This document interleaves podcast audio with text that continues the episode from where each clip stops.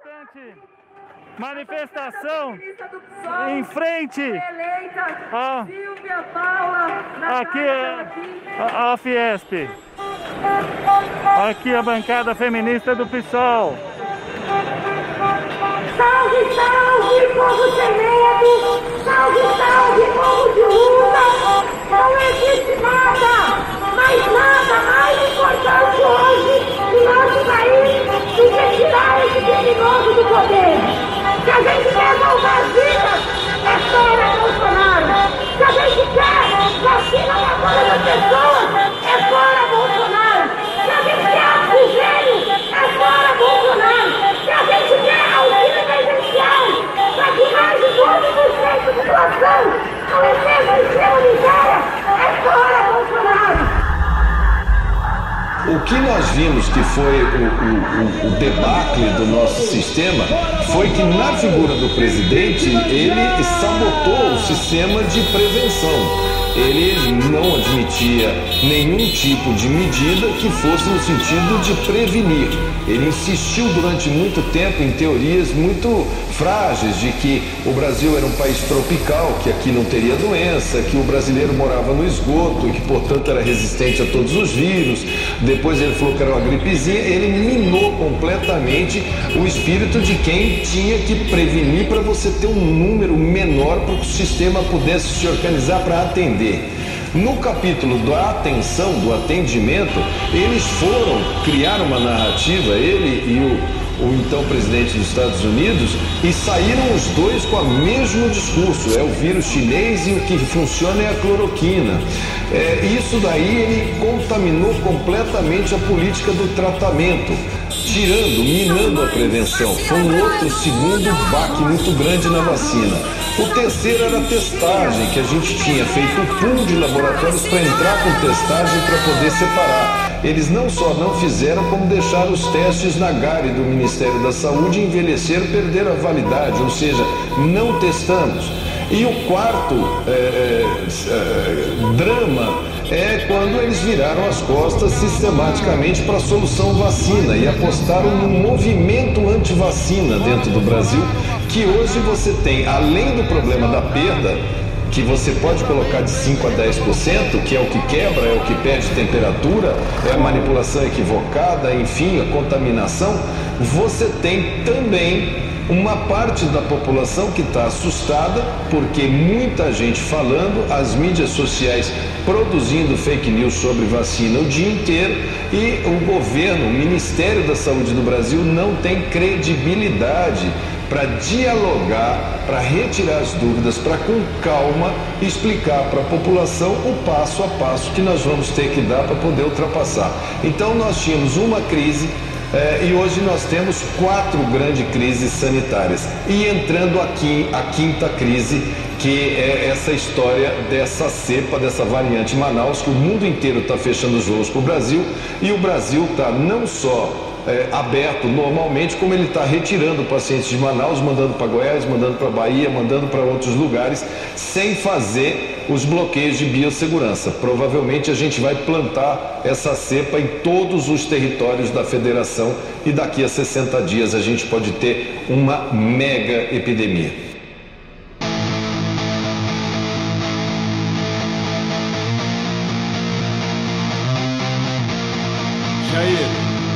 você está no lugar errado. A involução é pro outro lado. Afaste seu retrato. Pendure em 64.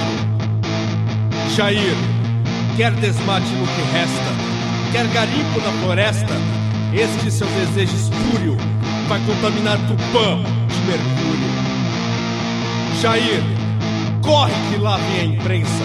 A verdade quem quer pensa, você deve estar aflito. Uma hora será destaque e até mesmo sua claque saberá que não é mito. Jair, você perdeu a estribeira, deturpou nossa bandeira. Baixe sua arma de dedo, pois vou te contar um segredo. Você vai naufragar na memória dos nossos livros de história.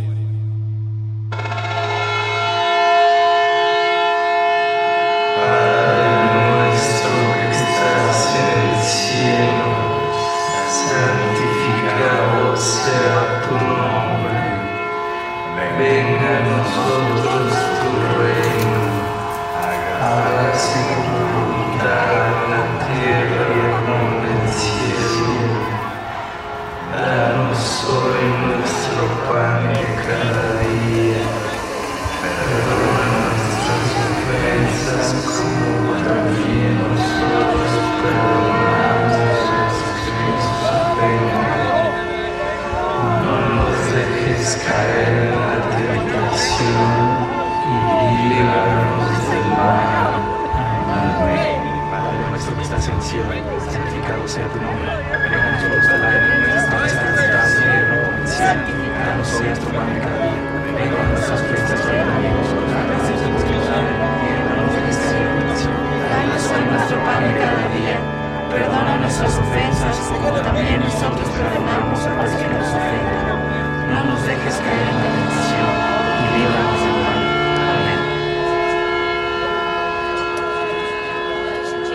Bom dia, queridos. Eu quero gravar esse áudio aqui. Eu quero tentar ser breve, mas para alertar quem estiver ouvindo e se você puder repassar, eu te autorizo.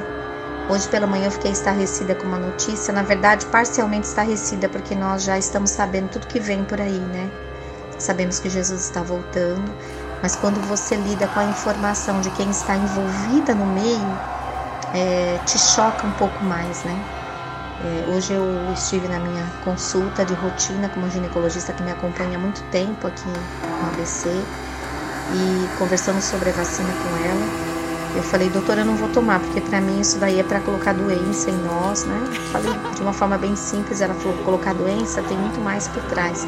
E ali ela começou a se abrir comigo, ela viu que, que talvez tenha sentido uma, uma credibilidade, começou a se abrir comigo. Ela faz parte da Inteligência Artificial Internacional, dessas reuniões que vem lá da plataforma do Bill Gates. Ela falou que Bill Gates está tá por trás de tudo isso, está associado a todas essas empresas de, das vacinas, né?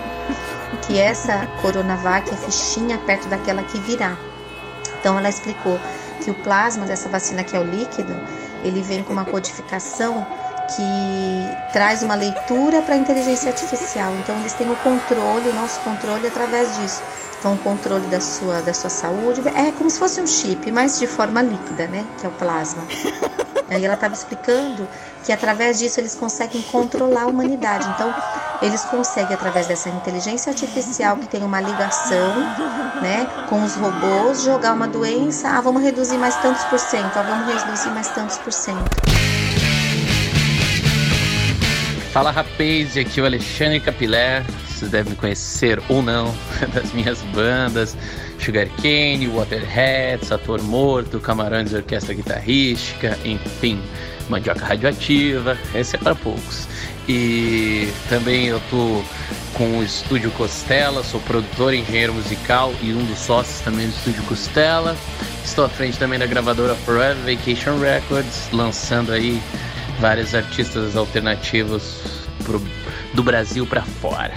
Então, é, vou falar um pouco sobre o meu posicionamento nessa época de governo Bolsonaro diante de uma pandemia que é horrível, né, bicho? Porra, eu tô muito triste. Primeiro, no lado pessoal, né, que tô impedido de fazer uma das coisas que eu mais amo na vida, que é tocar, poder é, ir, e a cultura, ir nos bares, encontrar a galera, está, se perdeu sem contar né, o lado que não é só o pessoal, o lado de toda a pandemia que é horrível, que Brasil, essa quantidade de mortes, mais de 215 mil mortes, por, um, por algo que poderia ter sido muito menor, né, evitado se fosse conduzido de uma forma correta.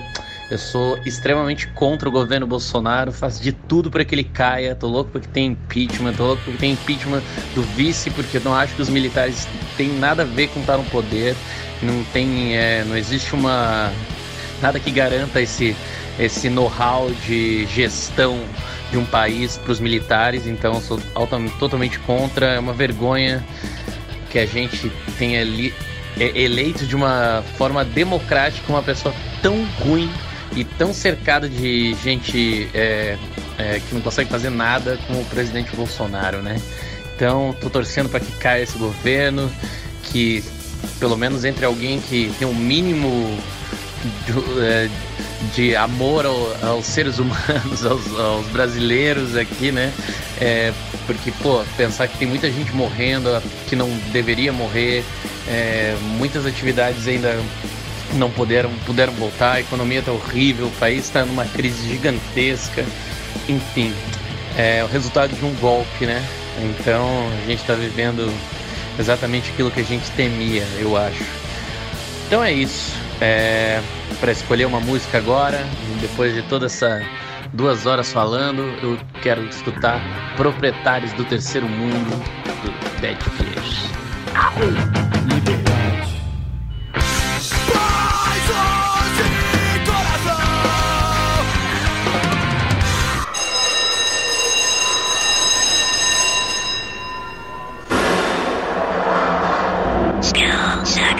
Alô, pessoal, muito bem. Saudações aí a todos em tempos de Covid. Eu sou Roberto, Né? Falo aqui das Gerais, muito embora em Americana, região que é a minha terra natal, seja conhecido por um apelido de muito tempo, né? que é o apelido de pré. Muita gente vai provavelmente associar né, a minha pessoa ao meu apelido e não ao meu nome, muito embora fora da região aí eu seja chamado pelo meu nome de batismo. E eu queria aí cumprimentar, parabenizar o meu amigo de longa data, o Ricardo, por esse programa muito importante né, que ele está executando. Um belo trabalho né, de crítica, de enfrentamento, extremamente necessário né, nesse período atual, um período de mudanças globais, em tempos de Covid e é, o Ricardo ele me chama aqui, me provoca para falar alguma coisa a respeito da conjuntura atual do país, né?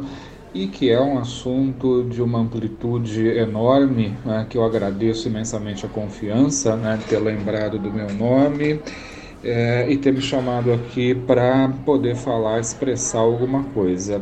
Dada a amplitude do assunto, é evidente que eu vou tentar ser bastante resoluto, sucinto, resumido, para abarcar, né, é, a partir de alguns cortes ali um pouco tangentes a minha reflexão esse conteúdo extremamente complexo, amplo e adensado né, de elementos, de forças, de ações, de significados que de alguma maneira cercam aí esse quadro atual brasileiro social, cultural, econômico, político. Então, sem pretensão nenhuma né, de, de esgotar esse assunto, a amplitude desse assunto, a importância dele, eu vou aqui de forma bastante é, didática, creio eu, pelo menos, né, é, apresentar, né, discutir aqui, é, colocar uma ideia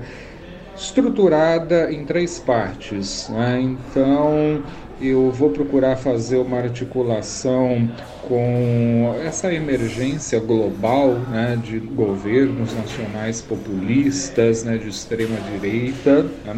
Articular essa é, escala global com o que acontece aqui no Brasil e aí entrar numa segunda parte da minha fala procurando é, pincelar um pouco a respeito da estrutura sócio-histórica que condiciona de alguma maneira ou em grande medida a situação do Brasil atual, né, em alguns dos seus elementos, obviamente. Por fim, numa terceira parte, eu vou procurar associar essa herança histórica com o que está acontecendo hoje, né? de forma é, bastante generalizada, né? até por conta do tempo relativamente reduzido que a gente tem aqui, para que minha fala não fique excessivamente cansativa para quem está ouvindo. Tá? Pois bem, né?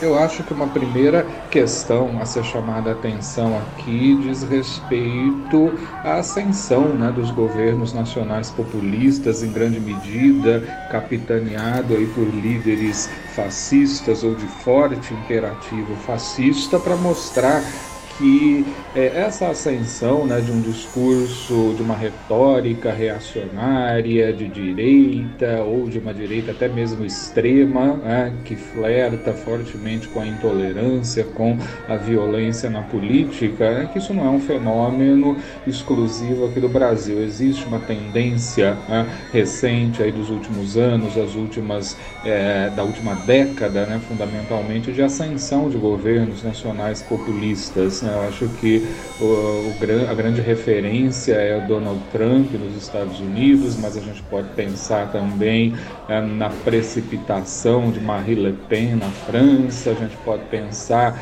na ascensão ao poder de é, Vítor Orbán na Hungria, Erdogan na Turquia. Né?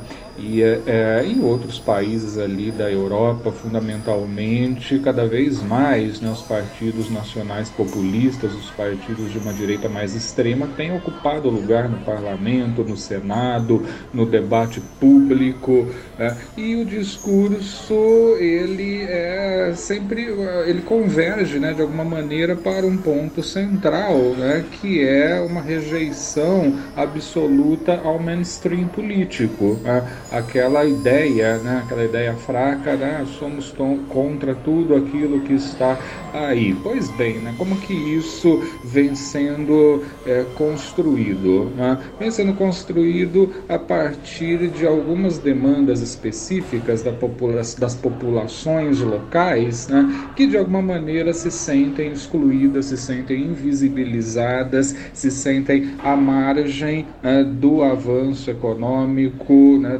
sistemas de consumo construídos dentro de sociedades capitalistas. E isso ocorre né, também em países que são países mais centrais, que são países ricos, que são países de bem-estar social, mas numa condição de bem-estar social onde o consumo né, ele é um carro-chefe né, das relações sociais do dia a dia. Né, é uma sensação de exclusão, uma sensação de invisibilidade, ela acaba eclodindo. Né? É alguma coisa relacionada a desemprego crescente, retração de perspectivas né, de ascensão social, de ascensão econômica e isso se conjumina na Europa e nos Estados Unidos também, né, muito né, em função de um discurso de enfrentamento, de beligerância, de xenofobia em relação aos imigrantes. Essa é a bandeira do nacional-populismo, a bandeira fundamental do nacional-populismo nos países mais centrais. Né? Então, os imigrantes acabam entrando como um foco fundamental né, de intolerância. Né?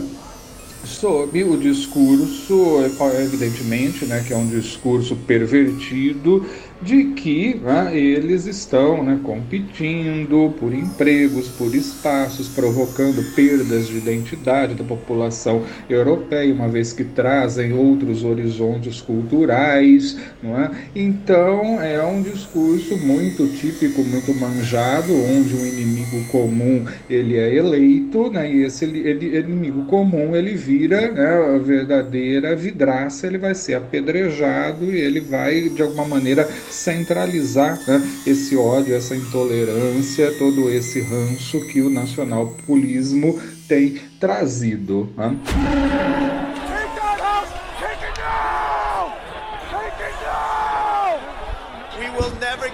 we will never concede. It doesn't happen. You don't concede when there's theft involved. Our country has had enough. We will not take it anymore, and that's what this is all about. And I hope Mike is going to do the right thing. I hope so. I hope so. Because if Mike Pence does the right thing, we win the election. All Vice President Pence has to do is send it back to the states to recertify. And we become president, and you are the happiest people. Mas no Brasil, né, entrando aqui na segunda parte da minha fala, no Brasil essa questão ela não é central. O Brasil ele não é um país visado para a imigração. O Brasil, né, francamente, não é dos países mais atrativos. Não temos né, esse problema, não temos esse problema de perda de identidade cultural. Né? Por aqui, né, efetivamente, a nossa perda ela é outra. É? Então, o Brasil ele é um país que tem uma construção sócio-histórica é de cunho escravocrata, não é? Então, o escravagismo, ele capitaneou aí séculos e séculos da história do Brasil, um dos últimos países a abortar né, essa prática, e todo mundo sabe disso, não é?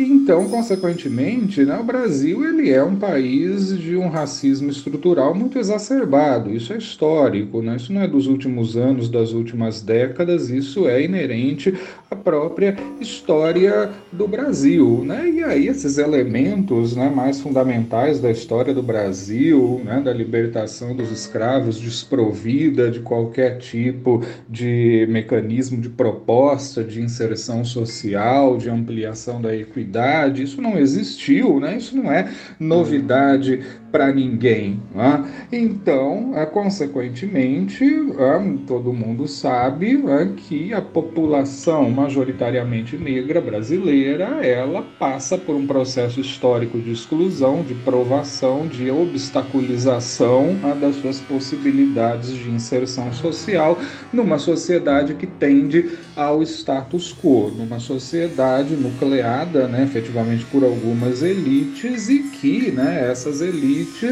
é, transferem né, no curso da história brasileira um racismo de raça, um racismo de cor de pele para um racismo de classes. Né? Então, ocorre no Brasil uma desidentificação da elite com o seu povo que é, né, é histórica. Né? Então, não me causa nenhum estranhamento as elites brasileiras. Eu estou falando efetivamente das grandes elites, né? não se identificarem com o povo. Né? O povo é o que. É, é, muitos autores né, até cunharam né, o, o, termo ralé, né, a elite e a ralé, essa dissociação entre elite e povo que efetivamente é, acaba entravando né, algum tipo de conciliação de classes. Então, a gente chega hoje numa conjuntura fortemente herdada de uma sociedade escravocrata. Né? O racismo racial ele se estruturaliza né? e ele se ressignifica num racismo de classe. Esse racismo de classe ele é base né? para as práticas necropolíticas que a gente vê hoje, né? não só no Brasil, efetivamente. Então, necro política, né, o termo que foi cunhado por Chilin Bembe, né, que é um filósofo camaronês. Esse livro ele é um livro para ser lido, ele é um livro que dialoga muito com a contemporaneidade. Ele fala do biopoder, né? ele fala né, justamente a necropolítica, ela faz justamente referência né, a. É, ao Estado escolher quem deve ou quem não deve viver. Essa herança toda, né, esse balaio, se associa à conjuntura atual. Né? Então, esse, esse degringolamento né, social, cultural, econômico que o Brasil vem sofrendo, ele se inicia justamente com um golpe né, é, parlamentar é, voltado fundamentalmente para obstruir um processo crescente de conciliação de classes, que já vinha inclusive perdendo força, que já vinha inclusive perdendo fôlego né, nos últimos anos dos governos pregressos, né, antecedentes ao golpe.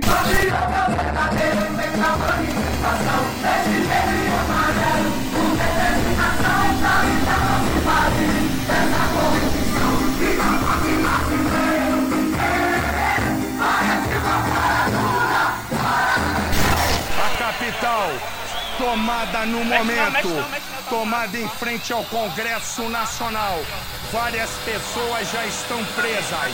Olha a correria, olha a correria. Vão entrando pela lateral.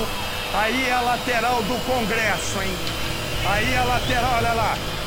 Esse aí é a fonte, olha aí, o Congresso Nacional. Repara, os manifestantes chegam, ela já tem uma escada para subir no Congresso Nacional. Reparece a entrada da Câmara. Os manifestantes entram.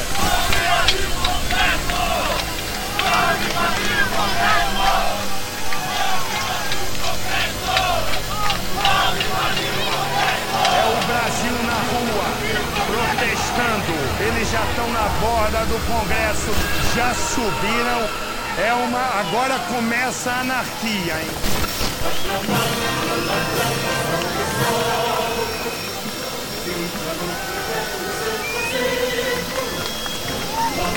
Temos que mudar. Não é só pela passagem, não. É por tudo. É isso aí, é, é por aí, tudo. É pela democracia. É é com relação a esses políticos malditos que acabam com tudo. Que deturpam tudo. Aê! Você nunca começou o nome. Eu vim sozinho. Não tenho ninguém para me acompanhar. Tem todo mundo Tem todo aqui. mundo aqui. Tem todo mundo aqui.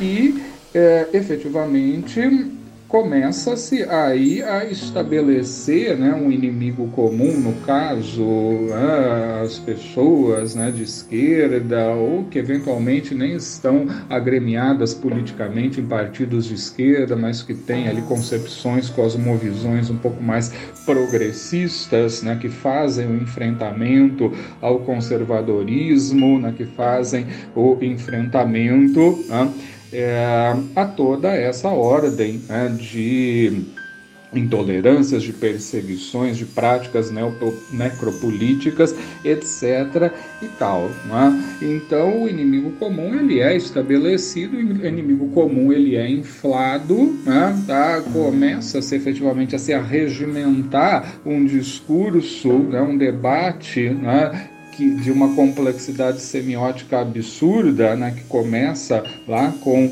a própria eleição, a primeira eleição do Donald Trump, né, com a metodologia desenvolvida pelo Steve Bannon, que é aplicada aqui na eleição brasileira de 2018 né, e que vai gerar o subproduto desse golpe. Né? Efetivamente, ninguém que era do mainstream político é que vai ocupar esse vácuo né, e trazer esse discurso nacional populista de extrema direita para o Brasil. Uma ampla rejeição ao mainstream político, né, ao tal do establishment. Né? Muito, muito, muito regado algumas remissões messiânicas que estão profundamente arraigadas no contexto sócio-histórico e cultural brasileiro, né? Basta olhar para Antônio Conselheiro, Canudos, né? tá? que vai forjar né? no tecido cultural brasileiro ideia do mito do Salvador. O mito do Salvador ele é muito presente tá? entre é, a população brasileira. Né? E, e, muito curiosamente, aqui no Brasil, um país extremamente complexo, esse mito do Salvador ele é ressignificado com signos neopentecostais, né, muito fundantes na consolidação desse nacional populismo aqui é, no Brasil. Né? E os resultados eles começam né, aí de alguns anos para cá, dois anos para cá, mais efetivamente, a serem implementados dados. Não é? É, nacional populismo está ligado invariavelmente ao estabelecimento de inimigos comuns, à terceirização de culpas, de responsabilidades, ao ultraliberalismo econômico, e esse ultraliberalismo econômico definitivamente é a última linha né, do capitalismo financeiro, do capitalismo tardio, passando para a barbárie. Nós batemos recorde ano passado em relação a 2019, né, de mais, acho que 90% de grande arma. Tá pouco ainda, tem que comentar mais. E os ladrões de bem e tempo desarmados. A vacina vai começar no dia D, na hora H. Pra que essa, essa ansiedade, essa angústia? Eu não consigo fazer nada. o senhor tenha fé em Deus e, e faça o que o senhor está fazendo, que tá bom. Quase finalizando aqui, eu essa semana, ainda semana passada, eu li uma entrevista do Karnak, ele está né, lá em isolamento social com o pessoal da sua tribo e ele né, tocou né, nesse assunto, ele provocou e ele disse o seguinte, falou, olha, é, o, a próxima fase do capitalismo é eliminar né, pelo menos 3 milhões da população mundial. E é, efetivamente é isso que está acontecendo, é o extremo, né, as raias máximas da necropolítica, é, onde parte da população mundial não é que não serve nem para consumir, né, mais do que isso, não serve mais nem para força de trabalho. Né? E essa é justamente a fronteira do capitalismo, a fronteira do ultraliberalismo que coloca a população mundial em situação de barbárie, né? dialogando um pouco mais com a minha área de trabalho, né? que é a área ambiental. Efetivamente, eu tenho é, plena clareza né? que aí ultrapassando 8 bilhões de habitantes, né? o planeta ele não tem condições, não teremos condições né? de vida tá? da maneira que nós conhecemos. Né? Estamos em período de mudanças globais. Essas mudanças globais elas estão em curso, elas são climáticas também, mas não são só mudanças climáticas. Né? E tudo aquilo que faz enfrentamento a isso, né? Toda, todo o discurso contracultural a esse capitalismo é, financeiro tardio, ultraliberal, né? É, acaba sendo de alguma maneira rejeitado, porque efetivamente são contrários ao lucro, à acumulação desigual, esses princípios motores do capitalismo, que não é minha opinião, são princípios do capitalismo, fazem parte do conceito. É? Então, transições agroecológicas e produção de alimento né, se derrapam nos interesses do agronegócio. Né? Tá? Comunidades né, mais tradicionais se derrapam nos interesses das grandes construtoras. Né? Formas né, alternativas de renda efetivamente se derrapam nos interesses dos grandes agentes do capital financeiro, dos bancos, das corporações e assim por diante. Né?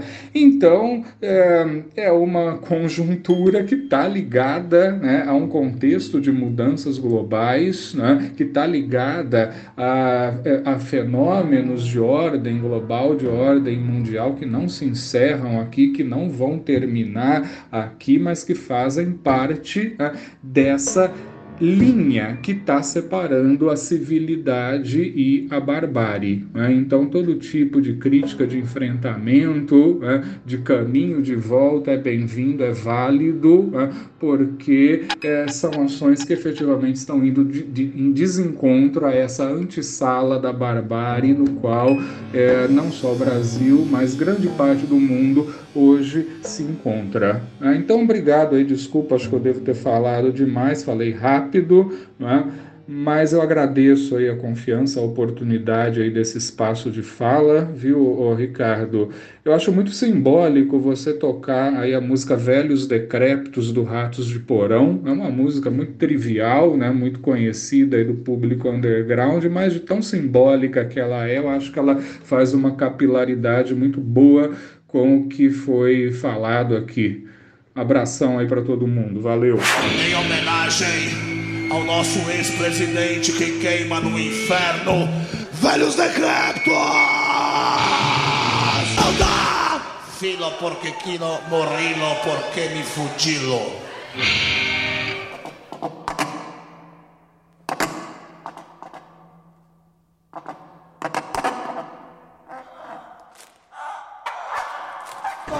Pessoal, eu peço misericórdia de vocês. Nós estamos numa situação deplorável. Simplesmente acabou o oxigênio de toda uma unidade de saúde. Não tem oxigênio, muita gente morrendo. Quem tiver disponibilidade, por favor, oxigênio, traga aqui para o SPA da Policlínica da Redenção. Tem muita gente morrendo, pelo amor de Deus. Por favor, peço que vocês disparem esse vídeo. Disparem esse vídeo para um monte de lugar. Por favor, tem muita gente morrendo, minha gente. Por favor, pelo amor de Deus. Pelo amor de Deus. Gente, essa é a situação para vocês entenderem. Essa é a situação. Essa é a situação. Duas, duas bombas só chegaram. Quem puder, puder trazer, a polícia está ajudando. A diretora está aqui desesperada da unidade. Pelo amor de Deus pelo amor de Deus, quem puder ajudar, trazer bomba de oxigênio aqui para o SPA da Redenção, Policlínica da Redenção, por favor, tragam bomba.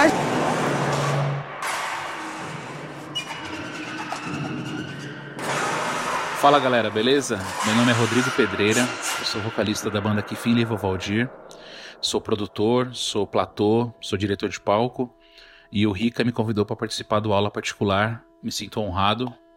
É, o Rica é um, um, grande camarada aí na luta pelas bandas undergrounds aí desde sempre.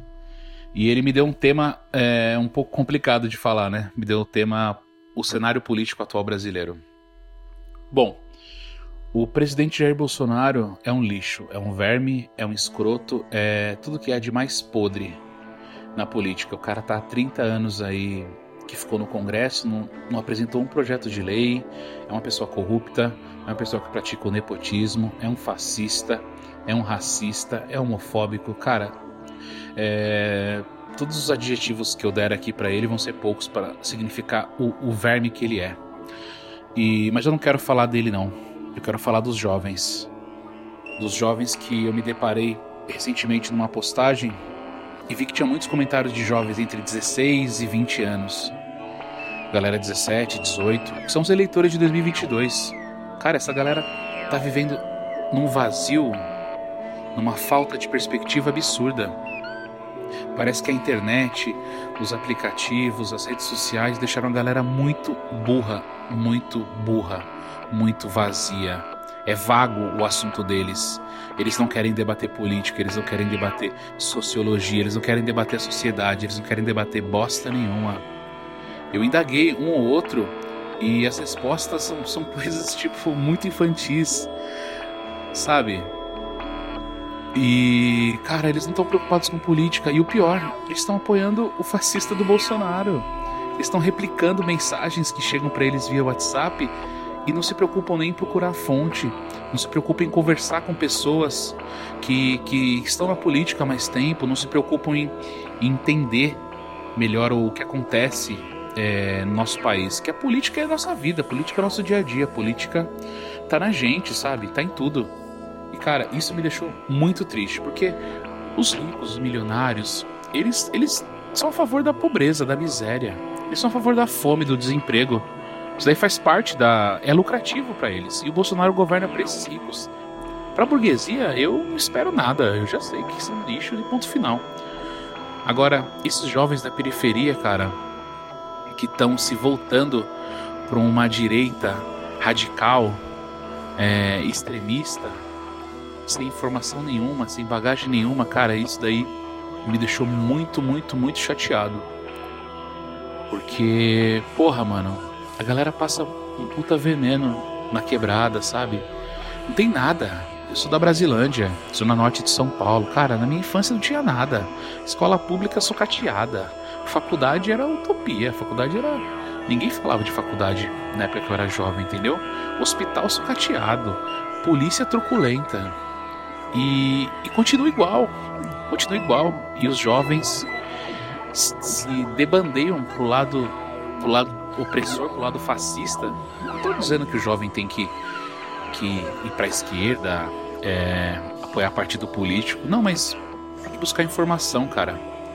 Tem que buscar informação. Então, se algum jovem estiver flagrando esse podcast do meu mano, esse programa, né? Aula particular, que realmente eu escutei um, as últimas duas e realmente foi uma aula da galera que falou, viu? É, puta, busca informação, mano. Eu acho que esse é o caminho. Buscar informação. Busca conhecimento, pergunta, pesquise. Tem uma informação, velho, vê a fonte dela, vê de onde ela veio, converse com pessoas, tá ligado? Não, não fica nesse vazio. Porque esse vazio vai levar a gente pro abismo. A gente acha, nós achamos que nós estamos no abismo. Não estamos, velho. O abismo é muito mais lá embaixo. Bom, tema pesado, né, para participar do primeiro programa, mas obrigado, Rica, pelo convite, galera. Busque informação. Essa é a dica que eu dou. E o Rica pediu para pedir um som. Cara, eu vou puxar o jabá pro meu lado. Vou pedir um som do Kifin Levo Valdir, que é a banda aí que eu já tenho há 16 anos, que a gente tá nativa aí, lutando pelo underground, sem desistir nunca. E vou pedir uma música chamada Guarani, que a gente tá no nosso último EP Lama tá bom? Ele fala um pouco disso aí, sobre o que eu disse no áudio, beleza? Obrigado, gente, valeu.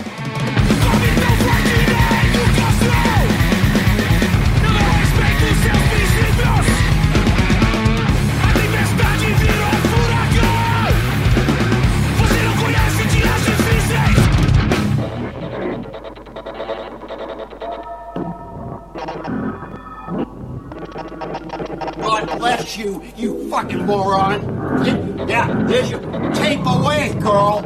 Tape away. Yeah, yeah. God bless you and fucking Satan, lady. Yeah. God bless Jesus Christ, you fucking demonic bitch. Get out of my fucking building. Yeah. Darren told me who you really were. Oh, yeah, yeah. And so did I. So did I. Get the fuck out of my building. Call the cops. Don't give a shit. Get out of here. Out. Don't you fucking step foot around my fucking business in the name of Jesus Christ, you demonic fucking bitch!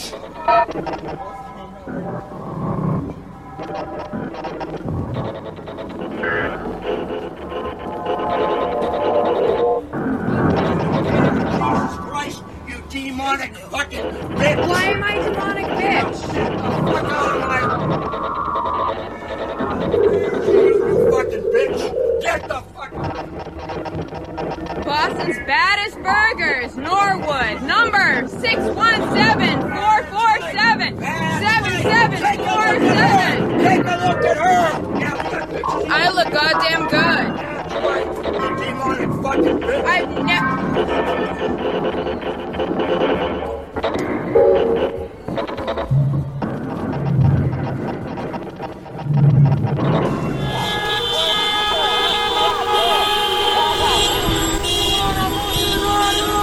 Defesa de vacina para todos.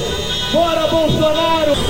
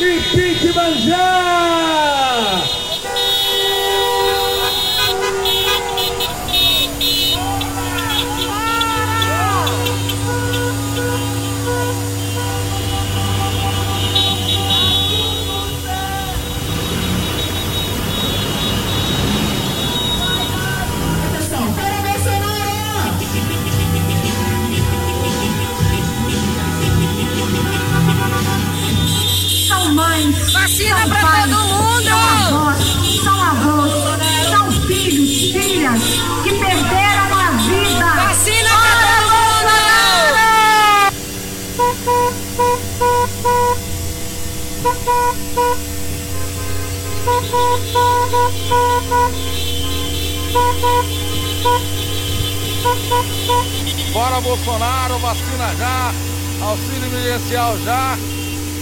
E também emprego e renda para o povo. Bora Bolsonaro!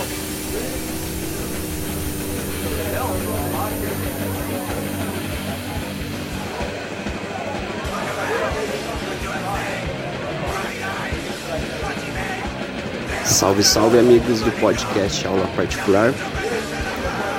É um prazer estar participando aí do programa. Meu nome é Dario Barbosa, faço parte do coletivo Vale Punk, situado no Vale do Paraíba, interior de São Paulo. E o nosso desejo aí, eu falo por mim, pelo coletivo, né? Pelo coletivo Vale Punk. O nosso desejo é que este 2021 aí tenhamos nem que seja uma mínima consciência entre as classes, né? E que todos caiam na real que este, este governo não é o ideal pra gente. Esse governo cheio de falcatruas, né? Cheio de coisas erradas, cheio de corrupção. Então nada mudou, entendeu? Então a galera que, que apertou o 17 aí achando que fosse mudar, essas pessoas tenham a consciência, né? que é hora de tirar essa família de milicianos do poder, entendeu? Porque muita coisa errada. A gente não pode viver assim, né, desse modo. E pra trilha sonora aí, vou estar mandando um som, qualquer som aí do EP novo do Classics of Love, que é a banda do Jesse Michaels, do lendário Operation Live. E um abração pra todos aí. É nóis.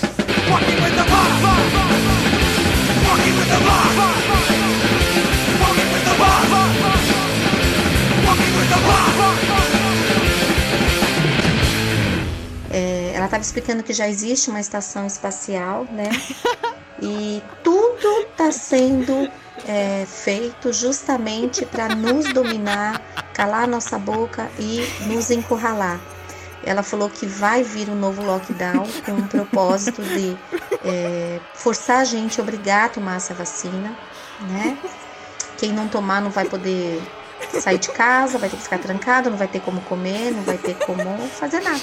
Porque eles vão nos forçar a esse ponto. Porque a proposta é justamente ter o controle da população para quando eles quiserem reduzir, joga uma informação através da inteligência artificial, está conectado com o plasma, né? Está dentro de nós, nosso sistema, não tem como tirar isso a partir do momento que você toma essa vacina. E é muito mais grave porque as pessoas que já tiveram corona é, tomando a vacina não dá conta, a imunidade da pessoa já é muito baixa, acontece como se fosse um choque, a pessoa morre. Por isso que nos testes algumas pessoas já morreram, porque tem pessoas que não fizeram o teste e já tiveram vírus. Então é muito mais grave. A proposta é reduzir a população.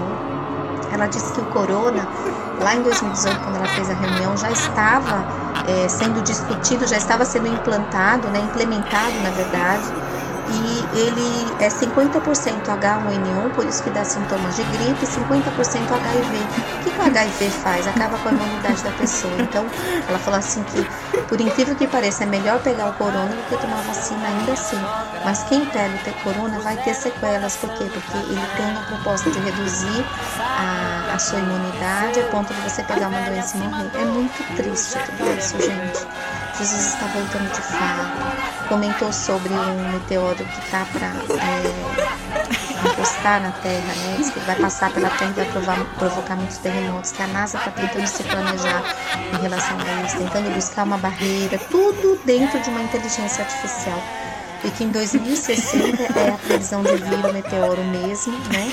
Ele vai passar, parece que não sei quantos mil metros de distância da Terra, esse de 2029. E de 2060 ele vai cair, ele vai bater na Terra mesmo e vai destruir tudo.